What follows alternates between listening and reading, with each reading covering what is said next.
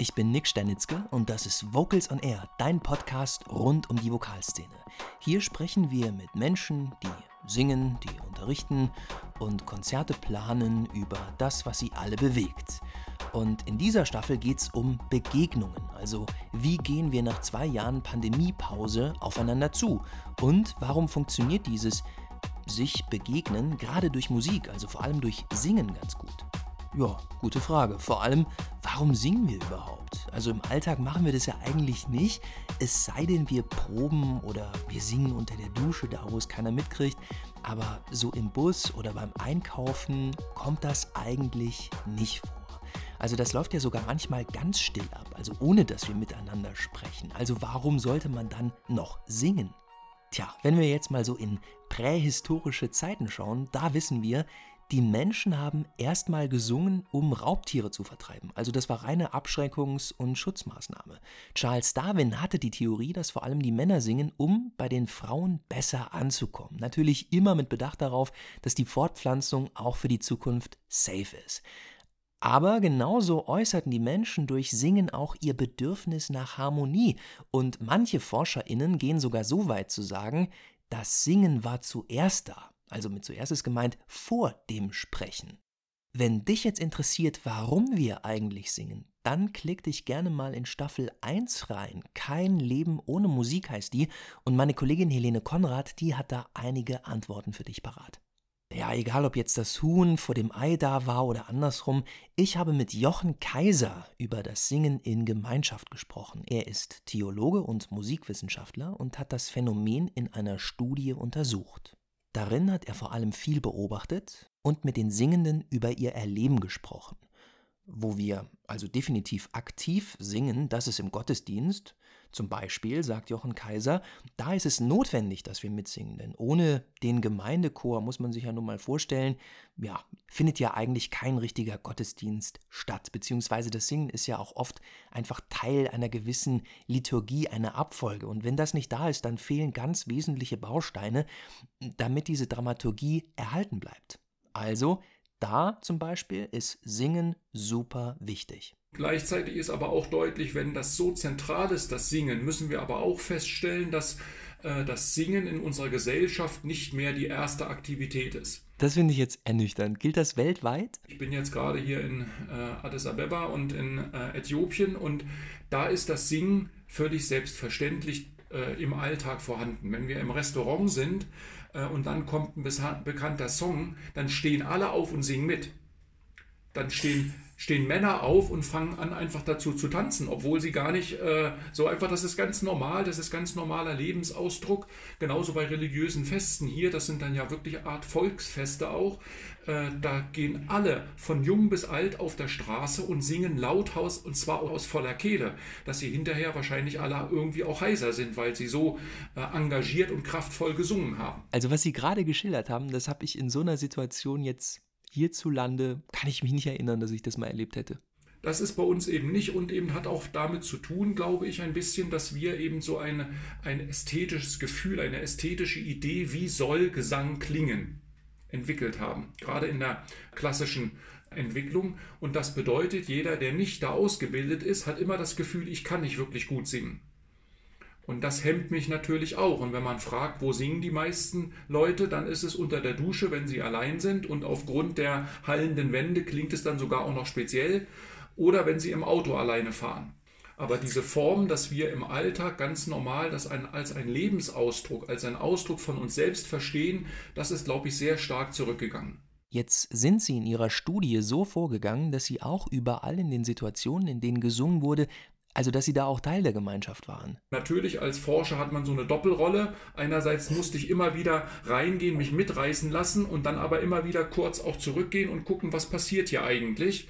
Und eben um das Singen in dieser Weise umfassend zu erforschen, habe ich natürlich, wenn ich teilnehme und die Gefühle selber habe, ist das für mich nur, kann ich nur sagen, ich habe sie. Ich weiß nicht, ob jemand anders sie auch hat.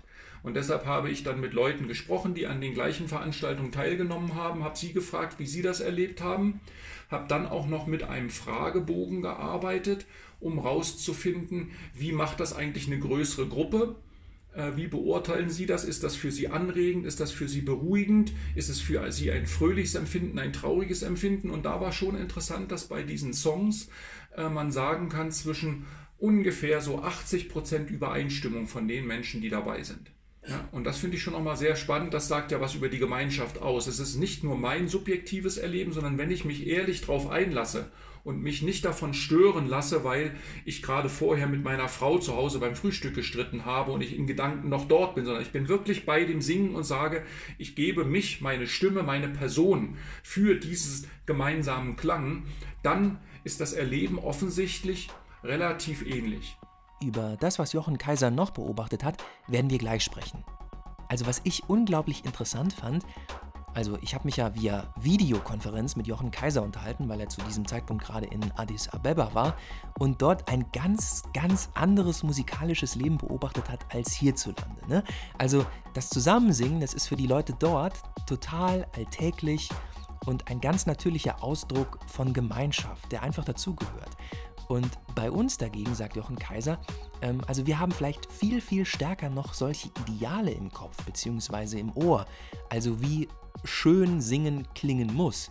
Und das ist vielleicht etwas, was uns in großen Teilen hemmt, sagt Jochen Kaiser. Deswegen können wir natürlich jetzt nicht den Kunstgesang verurteilen, wie er an Hochschulen unterrichtet wird. Aber wir können andere Wege finden, um mehr und vor allem miteinander zu singen.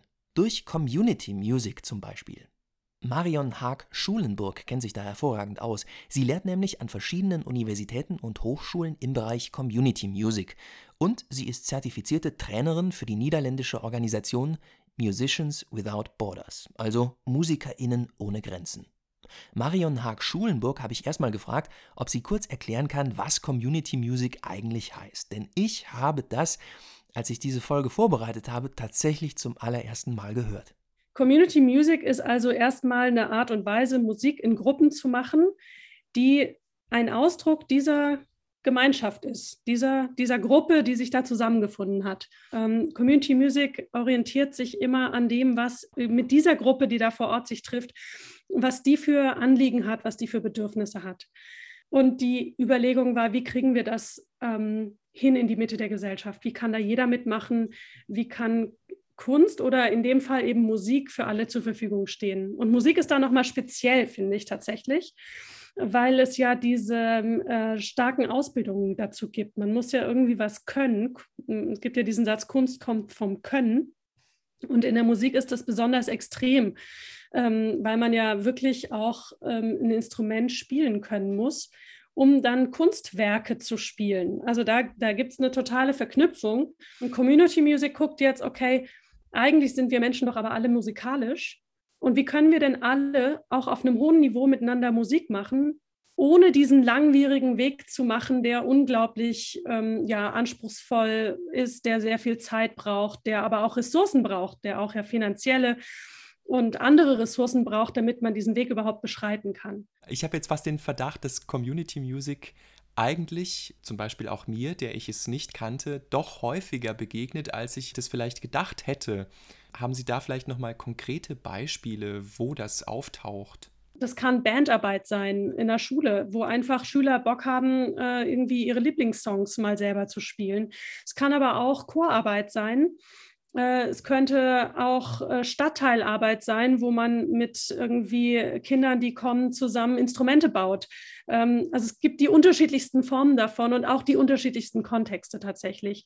Was die Sache vereint, weil dann kann man ja fragen, okay, hm, wenn das jetzt alles möglich ist, was ist dann das Entscheidende? Das Entscheidende sind die Werte und die Haltung, die dahinter stecken.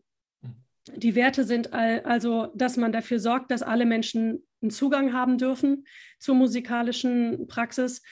Inklusion, egal welcher Hintergrund, ähm, wie, wie du in den Raum kommst, bist du willkommen. Die, die, die Frage, wie bringe ich diese Werte von Inklusion, Partizipation, Sicherheit, Kreativität, wie bringe ich die eigentlich, wie, in, wie übersetze ich die für eine Gruppe, die keine Instrumente vielleicht spielen kann weil auf die Weise auf einmal die Repertoireauswahl eine ganz andere wird. Ich gucke nämlich dann zum Beispiel, bietet dieses, ähm, diese Aktivität Beziehungsbildung an, baut die Vertrauen auf. Oder dient die eher dem Vergleich? Also was macht eigentlich, was hat die für eine Auswirkung im Sozialen, die, diese musikalische Aktivität? Das ist gar nicht so einfach. Ich fand es aber ganz spannend, ähm, dass Sie gesagt haben, es geht um die Wirkung. Also erziele ich damit etwas, das Sie, das Sie vergleichen oder oder dass sie sich irgendwie ähm, sozial verbinden, wie sie es genannt haben. Also was, was wären das denn für, für Musikstücke? Also was wäre das eine Musikstück, vielleicht jetzt als, als Beispiel einfach nur, wenn es auch nur ein plattes ist, aber das Musikbeispiel, was jetzt eher so den Vergleich anstößt und das andere, was, was tatsächlich eher so ein verbindendes Element hat? Also was ich zum Beispiel sehr viel mache, ähm, in Gruppen sind tatsächlich Lieder, in denen Menschen nicht mehr in der festen Form stehen oder sitzen, also in einem Halbkreis, klassischerweise in einem Chor oder äh, in einem gesamten Kreis, wenn man jetzt irgendwie Gruppenarbeit macht, sondern ich dafür sorge, dass ich Lieder mache, in denen sich alle, die da sind, gegenseitig begrüßen. Die laufen dann durch den Raum, singenderweise und schütteln sich die Hand und stellen sich vor. Das nimmt den Fokus total weg von mir. Ich habe denen dann zwar dieses Lied beigebracht, aber sobald die das Lied können, gehe ich, also bin ich nicht mehr im Fokus, weil dann nur noch im Fokus ist, dass alle durch den Raum gehen und jeden, den sie noch nicht begrüßt haben, jetzt mal begrüßen. Was ist das für ein Lied? das, ist, ähm, das heißt auf Deutsch, ich sag dir jetzt Hallo. Ich sag dir jetzt Hallo, Hallo, Hallo. Ich sag dir jetzt Hallo und schüttel dir die Hand. Also vor Corona-Zeiten schüttelte man sich die Hand. Jetzt macht man manchmal andere Dinge, aber ähm, wir kommen vielleicht da wieder hin, dass wir uns auch wieder die Hand geben können. Was löst der Händedruck aus? Das finde ich sowieso immer im Moment eine spannende Frage, weil man davon gänzlich irgendwie so weggekommen ist. Und ja, also ich glaube tatsächlich, dass wir, ähm, wir sind ja ganzheitliche Wesen, auch wenn wir manchmal denken, wir tragen nur den Kopf von A nach B, aber eigentlich sind wir ja ganz körperliche Wesen mit einem unglaublichen intuitiven Verständnis voneinander. Und Körper verstehen sich auch über so einen Händedruck nochmal ganz anders. Also da übermitteln sich Dinge vom anderen mit dem anderen, die man schlichtweg nicht erfahren kann, wenn man keinen Körperkontakt hat, wenn man keinen Händedruck hat. Und das schafft Vertrauen, weil mhm. wir schon mal geschafft haben, in diese Nähe zu kommen. Und wir wissen jetzt, die andere Person ist nicht der Säbelzahntiger, der uns irgendwie gefährlich wird. Jetzt würde ich gerne nochmal in diese, weil es ja uns auch im Podcast natürlich verstärkt interessiert, in diese Chorsituation gehen. Als mir am Anfang dieser Begriff auch noch nicht so klar gewesen ist, habe ich mich gefragt, und Sie haben ja auch schon gesagt, dass es der Sinn dahinter eigentlich ist, dass man sich auch demokratisch organisiert. Dass es nicht den Chorleiter, den Dirigenten, die Dirigentin gibt, die sagt so, wir machen jetzt mal hier äh, Matthäus Passion und, und im nächsten Vierteljahr nehmen wir uns das vor. Kann Community Music denn auch in so einem Chor hm, angewendet werden? Oder das passiert ja jetzt nicht von, okay, heute machen wir mal freies Spiel. Also. Ich glaube, dass in den allermeisten Situationen ähm, Community Music Ansätze möglich sind, äh, auch in der Chorarbeit, absolut. Ähm, aber die Haltung des Chorleiters muss halt mehr Raum geben für das, was äh, die Chorsängerinnen und Sänger mitbringen, was sie wollen. Und diese Flexibilität, die ist schon ähm, nicht ganz so einfach nur herzustellen. Wenn ich nun mal meinen äh, Schwerpunkt habe auf der Interpretation von Renaissance-Musik, ähm, dann wird es schwierig, wenn mir jetzt die Chormitglieder sagen, ich will aber gerne mal einen Popsong machen. Also ja, das ist so ein bisschen, äh, dann wäre das Repertoire möglicherweise nicht der Punkt, an dem die Mitbestimmung passiert, aber vielleicht innerhalb von der Renaissance-Musik könnte man ja durchaus den Raum aufmachen, zu fragen, okay, hat jemand Vorlieben, will jemand irgendwie was Bestimmtes singen? Das ist das eine. Und das andere ist, dass man tatsächlich einen Teil der Chorzeit, der Chorarbeitszeit mit anderen Formen verbringt, nicht mit schon geschriebenen Stücken. Da gibt es viel mehr Improvisation, Binnenkontakt in der Gruppe stärken. Gerade wenn Gruppen neu sind, dann ähm, habe ich eine Aktivität, wo die Chorsängerinnen und Chorsänger ihre eigenen Namen in Kleingruppen rhythmisieren. Also die fangen an und sagen, ähm, keine Ahnung, wir haben Nick, Martin, Marion, Claudia und Sabine in einer Gruppe. Und dann muss ich gucken, wie ich äh, in einen Vierertakt diese vier Namen unterbringe. Nick Martin, Marion, Sabine und Claudia. Nick Martin. Und dann legen man diese ganzen kleinen Gruppen übereinander und hat auf einmal ein total abgefahrenes, heterophones äh, Gebilde, was aber zusammenpasst und was total spannend ist. Und dann habe ich einen riesenlangen Prozess gehabt, der dauert vielleicht 20 Minuten oder länger in dem die Leute miteinander gearbeitet haben und nicht alles von mir kam. Warum eignet sich Musik gerade so dafür? Oder daran angeknüpft natürlich diese große Frage, was, was ist denn Musik oder was, was macht sie so zu einer irgendwie universal verständlichen Sprache, die es irgendwie schafft, Menschen, egal aus welchem Kontext sie kommen, welchen Hintergrund, welchen Erfahrungshintergrund sie mitbringen, die doch zusammenzuführen. Menschen in der ganzen Welt machen Musik. So. Das heißt aber nicht, dass Musik eine universelle Sprache ist, weil je, je nachdem, welche Musik ich mache, wird die verstanden oder nicht. Also wenn ich in irgendwie äh, in Deutschland anfange und mache persische Kunstmusik, dann wird das, werden das sehr wenige Menschen wirklich verstehen, in dem emotionalen Gehalt, in dem, in dem, was in dieser Musik enthalten ist und was für Perser total klar ist, was die hören sofort den Modus, in dem diese Musik spielt und die wissen, worum es da geht. Das verstehen wir nicht. Also diese Idee, dass Musik universelle Sprache ist, die stelle ich mal, ähm, sag mal, da, da mache ich ein Fragezeichen dran. Aber das, ich glaube, dass wir Menschen das Grundbedürfnis haben, Musik zu machen. Und wenn wir es schaffen, dass wir uns da auf eine Musik einigen, die für alle bedeutsam ist, die für alle wichtig ist, dann ist es tatsächlich ein verbindendes Element, weil es auf einer ganzheitlichen Ebene arbeitet. Und das finde ich ist tatsächlich total faszinierend, weil uns äh, quasi auf der körperlichen Ebene ein Gleichschwingen passiert und das uns zusammenbringt. Das, äh, ist, also die, die, die biologische Funktion ist beeindruckend. Die Atmung synchronisiert sich, der Herzschlag synchronisiert sich. Äh, die Zellen schwingen in dem Moment, wo wir dasselbe singen, an derselben Frequenz. Und alleine das, glaube ich, hat eine tiefe verbindende Kraft. Und ich glaube, dass dieses Zusammenführen von Energie und von, von physikalischer Frequenz der Klänge, dass die wirklich ähm, eine tiefe Verbindung herstellen können und emotional berühren. Also da, da, da geht einfach in uns was auf. Das ist, ähm, ja, man kann nicht alles erklären, aber das war ein Versuch. Und das war ein toller Versuch von Marion Haag-Schulenburg. Übrigens, die Chorakademie Baden-Württemberg bietet im kommenden Schuljahr eine neue C2 Chorleiterausbildung an. Der Fokus liegt dabei auf Community Music. Geleitet wird das Ganze von Marion Haag-Schulenburg und Inga Brüseke, der künstlerischen Leiterin der Chorakademie. Okay, also Musik als Universalsprache, das hört man immer wieder und es ist ein super Slogan, der gleich catchy ist und emotionalisiert, ne? also Musik, die überall verstanden wird. Aber ganz so einfach ist das auch wieder nicht, sagt Marion Haag Schulenburg. Und das ist mir auch nochmal klar geworden. Ich habe diese These immer einfach so hingenommen eigentlich. Ne? Und ja, logisch, es gibt auch Fälle, auf die das zutrifft, würde ich sagen. Nämlich Filmmusik zum Beispiel. Also wenn jetzt jemand wie John Williams kennen wahrscheinlich die meisten, ein trauriges Orchesterstück schreibt für den Film Schindlers Liste. Ne? Also das, da gibt es so eine ganz ja, traurige Titelmelodie eigentlich, die von einer Sologeige gespielt wird. Und ich glaube, das ist zum Beispiel eine Musik, bei der kann man sicher sein, dass die eigentlich global funktioniert und dass diese Musik überall ähnliche Emotionen auslöst. Aber Marion Haag-Schulenburg sagt auch, es gibt Musik aus anderen kulturellen Kontexten und die können andere gar nicht so voll begreifen, eben weil es so eine Musik in ihren eigenen Kulturkreisen gar nicht gibt.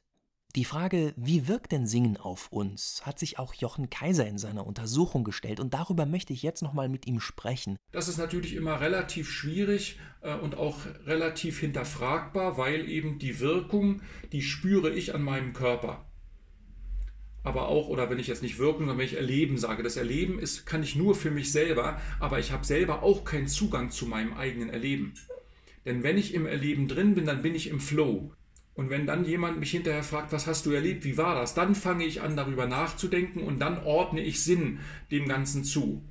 Und das ist immer wichtig, sich klar zu machen. Und ähm, eben das, was wir im Chor machen und auch wie wir im Gottesdienst singen, da hat das schon was mit Glauben und so zu tun, aber es ist trotzdem relativ zweckfrei. Also im Sinne von, ich erziele damit jetzt nicht zwingend und ganz unmittelbar irgendeine Reaktion. Also wo, wo gibt es denn das, frage ich mich jetzt. Also, dass wir singen und ganz unmittelbar etwas erwarten oder erreichen wollen mit unserem Singen. Also, wo ersingen wir uns etwas? Wenn ich ins Fußballstadion gucke, dann hat es einen ganz klaren Zweck. Das ist mein Beitrag dazu, dass meine Mannschaft gewinnt. Und wenn ich hinterher aus dem Fußballspiel rausgehe, ich bin nicht völlig erschöpft und heiser, dann muss ich mich nicht wundern, dass meine Mannschaft verloren hat. Denn ich hätte mehr dazu beitragen können. Also dort hat es schon eine, und trotzdem finde ich es sehr spannend zu gucken, wie im Fußballstadion das funktioniert, weil es ja wirklich was von sehr Lebendigen hat. Es hat wirklich, es bedeutet mir was. Und es hat auch mit ganz viel Emotion zu tun. Und weil es mit so viel Emotion zu tun hat, bin ich mit meinem ganzen Körper dabei und singe in den höchsten Tönen, die ich überhaupt erreichen kann. Während wenn ich in den Gottesdienst oder in die Chorprobe gehe, da haben wir ein Ideal in unserem Ohr, wie es klingen sollte. Und das ist sozusagen die Frage, die wir im Gottesdienst auch haben. Äh, wenn wir uns angucken, die, die Gesangbücher der letzten 150 Jahre, dann können wir sehen, dass die Tonhöhe der Choräle sukzessive tiefer wird. Warum hat sich in den Chorälen über Jahrhunderte die Tonhöhe verändert? Also weil es bequemer ist und wir nicht in Versuchung kommen können, unsauber zu singen? Das hat damit zu tun, dass wir uns an diesem Ideal eines schönen Klanges orientieren, was eben ungeübte Stimmen in der Höhe nicht mehr erreichen. Deshalb singen wir tiefer. Und so sehr ich das verstehen kann, dass ich sage, alle Leute sollen mitsingen, deshalb ist es schlecht, wenn die so hoch sind, dass die Leute nicht mehr mitsingen können, ist es trotzdem für mich ein Verlust an Körperlichkeit und an Emotionen, wenn wir nicht mehr die Kraft aufbringen, uns eben, wenn wir um Erbarmen rufen zu Gott, wirklich dann mal es auch schrill und hart klingen zu lassen, weil wir das Erbarmen brauchen klassische Chöre äh, und das ändert sich inzwischen, glaube ich, sehr stark auch. Von daher äh, ist das schwierig sozusagen. Aber wir haben natürlich dort schon einen Mangel an körperlicher Bewegung, an körperlichem Einsatz. Das kann man sehr gut beobachten. Ja, und das hat sich jetzt deutlich geändert und das hat mit dem Gospel und mit Popmusik zu tun, wo körperliche Bewegung, wo auch eine rhythmische Bewegung automatisch dazugehört. Und von daher sage ich immer, man muss, äh, wir können von allen musikalischen Richtungen lernen und es ist ausgesprochen spannend, was ich sehr gerne mache, dass ich eben solche aus der Gospelmusik kommenden Bewegungen, kleiner Gospelschritt oder kleine rhythmische Sachen übertrage ich gerne auf klassische Stücke. Und plötzlich klingt der Chor ganz anders dass man das in der Aufführung dann nicht mehr macht, sondern dass sie es dann bloß noch sozusagen spüren, aber nicht mehr äußerlich ja. ausführen. Das ist ja klar, weil ich will ja nicht die Menschen verstören und äh, sie erschrecken lassen. Sie haben gesagt, wir können von musikalischen Stilen eigentlich nur lernen und das eine für das andere fruchtbar machen. Also ein Gospelschritt kann helfen, wenn man einen Choral probt. Das sind ja jetzt erstmal völlig verschiedene Dinge. Wie sieht denn das konkret aus? Also wie kann ich denn jetzt mit einem Gospelschritt äh, den Choral proben und irgendwie meinem Chor näher bringen und äh, das Zusammensingen stärken? Also Sie können es ja jetzt nicht vormachen, wir sehen es ja nicht, aber auf welchen Stücken haben Sie das denn konkret angewendet? Das geht auf, auf jeden Choral. Nun danket alle Gott zum Beispiel. Das hat einen geraden Rhythmus und da kann man sehr schön, dass man macht nun danket alle Gott mit Herzen, Mund und Händen, der große Dinge tut. Einfach so.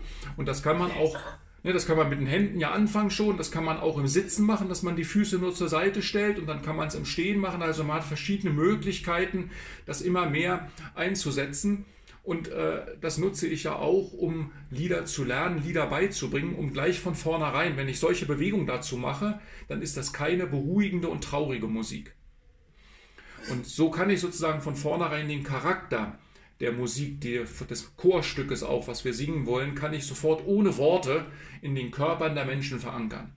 Und das Körperwissen ist dann sozusagen für sie sehr zentral und hilft ihnen, sofort wieder in diesen Klang reinzufinden, den wir haben wollen. Sie schreiben in Ihrer Studie, die Singenden verbinden sich zu einem kollektiven Individuum. Können Sie das mal erklären, was das heißt, also kollektives Individuum? Durch das Singen bilden wir eine Gemeinschaft. Und für mich ist die spannende Frage, was heißt das eigentlich Gemeinschaft? Was meinen wir damit? Ne, ich kann eine Verbindung, eine Gemeinschaft herstellen, indem die Menschen sich alle an der Hand fassen und dann einen Kreis bilden. Dann habe ich eine sichtbare, physische, spürbare Gemeinschaft. Ich kann eine äh, Internet-Call machen und kann über Zoom die Gemeinschaft mit jemandem, die Verbindung mit jemandem herstellen. Ich kann mir vorstellen, und das passiert ja mit Musik sehr gut, äh, das, äh, das Lieblingslied meiner Oma. Wenn ich das höre, fühle ich plötzlich eine Verbindung zu ihr, obwohl sie schon lange nicht mehr in dieser Wirklichkeit weilt. Das wird ja im, äh, bei den Inuit äh, im Norden Europas, die machen Joiken, nennt sich das. Und Joik, man kriegt, wenn man geboren wird, einen Joik, das ist eine spezielle Musikzeile, eine Melodiezeile, die gehört zu mir, die drückt mich aus. Und sie waren ja häufig, waren die ja alleine und wenn sie sozusagen sich einsam fühlten und sie wollten eine Verbindung zu ihren Eltern, dann joikten sie. Das heißt, sie sangen die Melodie und damit waren die Menschen anwesend. Und selbst wenn sie gestorben waren, durch den Joik lebten sie weiter. Und die Inuit sagen, ein Mensch stirbt erst dann, wenn sein Joik nicht mehr gesungen wird. Also man kann sozusagen, so, man kann so das machen. Dann können, kennen wir natürlich äh, dieses Ich stelle meine Stimme diesem Lied zur Verfügung, damit es gemeinsam erklingen kann. Auch das ist ja sozusagen eine Idee, wie Gemeinschaft entsteht. Und für mich ist nicht ganz klar, und das also ich habe es nicht wirklich äh, zu Ende untersuchen können, vielleicht kann man das auch nie rausfinden, was ist das eigentlich für eine Form von Gemeinschaft, die entsteht, äh, wenn wir miteinander singen. Vielleicht ist es eine Mischung von all diesen dass es was mit unserem Körper, unserem Biorhythmus zu tun hat, dass es was mit meinem Willen zu tun hat, dass ich sage, ich möchte jetzt meinen Beitrag zu dem Erklingen dieses äh, Liedes geben. Es hat was mit dem Wissen zu tun. Wir sind jetzt ein Chor, wir sind jetzt eine Gemeinde. Und das Ganze formt uns dann zu dieser Form, zu diesem kollektiven Individuum. Wann scheitert denn gemeinsames Singen? Gibt es das? Also haben Sie da selbst Erfahrungen gemacht? Also das war in einer Veranstaltung ein ganz, ganz bekanntes Lied. Und das wurde in einer sehr herausfordernden und schwierigen Weise gesungen. Und die Anwesenden waren alle äh, sehr gute Sänger. Sie hatten ausgewählt, dass sie zu dieser Form des Singens kommen wollten. Das waren alte Choräle in neuer Weise gesungen. Und die, und die haben immer die Tonhöhe gehalten bei jedem Lied. Und wir haben 15 Lieder, 20 Lieder gesungen, haben immer mit Begeisterung mitgemacht. Und bei diesem Lied kann man beobachten, wie die äh, körperlich immer mehr in sich zusammensackten während des Singens. Und das war das Lied, obwohl es wohl bekannt war und wirklich alle Leute mochten es, mögen dieses Lied, es ist ein Weihnachtslied, ganz bekanntes Weihnachtslied, haben wir über anderthalb Töne verloren an Tonhöhe.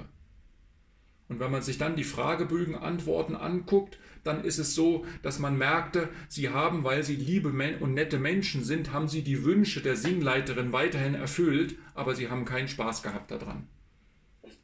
Und das mit einem beliebten und bekannten Lied. Also von daher war das sehr spannend zu sehen, wenn wir Singleitung machen, wenn wir Menschen zum Singen anleiten, bewirken wir etwas. Und wir können jedes Singen auch verderben, wenn wir uns sehr anstrengen.